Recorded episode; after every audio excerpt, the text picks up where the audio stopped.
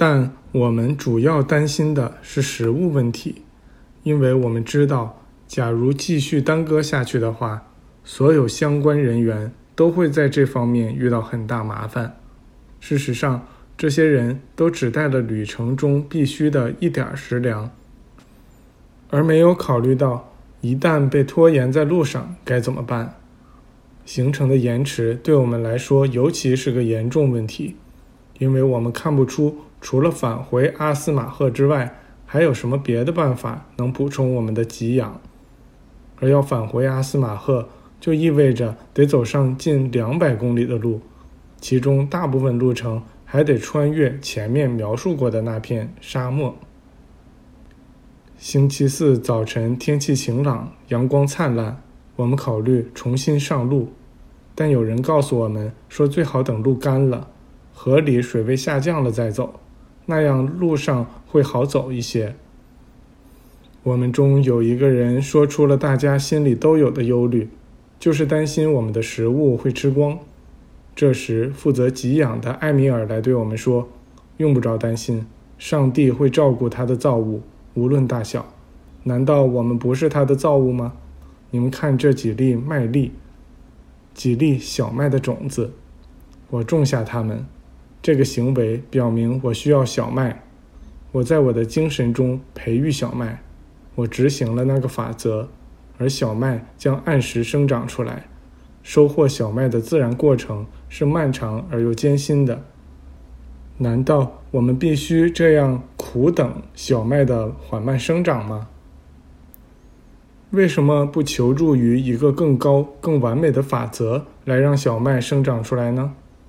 那只需静心冥想，观想出理想的麦子，而这些就是可以拿去磨粉的麦粒了。如果你们不相信，就拿一些去把它们制成面粉，做成面包吧。这时，我们面前的确出现了成熟的去壳的麦粒。我们拿了这些麦粒，准备去磨成粉，做成面包。而米塞尔继续说道。你们已经看到了，并且相信了，但是为什么不求助于一个更加完美的法则，以产生出一件更加完美的物品，也就是我们正需要的面包呢？你们将看到这个更加完美的法则。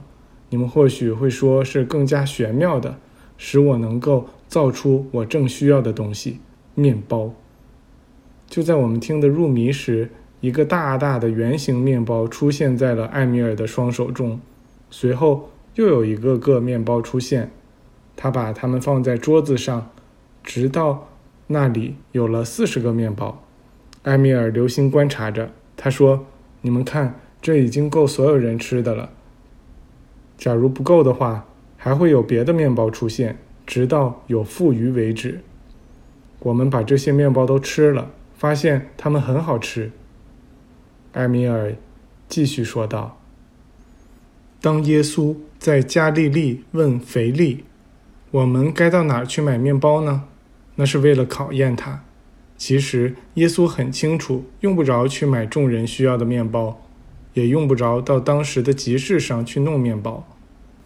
他抓住这个机会，向其信徒们展示，他能借助圣灵来获取面包，或使面包变大。”有多少次，人们都抱有和腓力一样的世俗观念，他就和当今的人们一样小心计算着：我有多少多少面包，有多少多少食物，有多少多少现钱。耶稣已确认，当人在基督意识中生活时，这个人是不受限制的。他把目光转向上帝，那万有一切的源头和创造者。感谢他，让人们总能获得必要的力量和材料，以满足其所有需要。然后他掰开面包，让他的信徒们将其分发下去。当所有人都吃饱后，剩下的还装满了十二个篮子。耶稣自己吃饭或给别人提供饭食时，从不计算身边的人会剩余多少。他教导我们。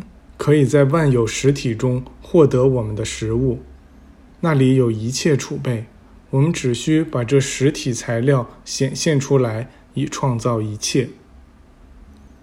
以丽莎也正是这样来使那寡妇的油增多的。她并没有求助于某个有多余的油的人。假如那样的话，她所得的油将是有限的。她与万有进行联系，在那里油多得只怕容器盛不下。如果有足够多的瓶子来盛的话，那油会一直流到我们现在。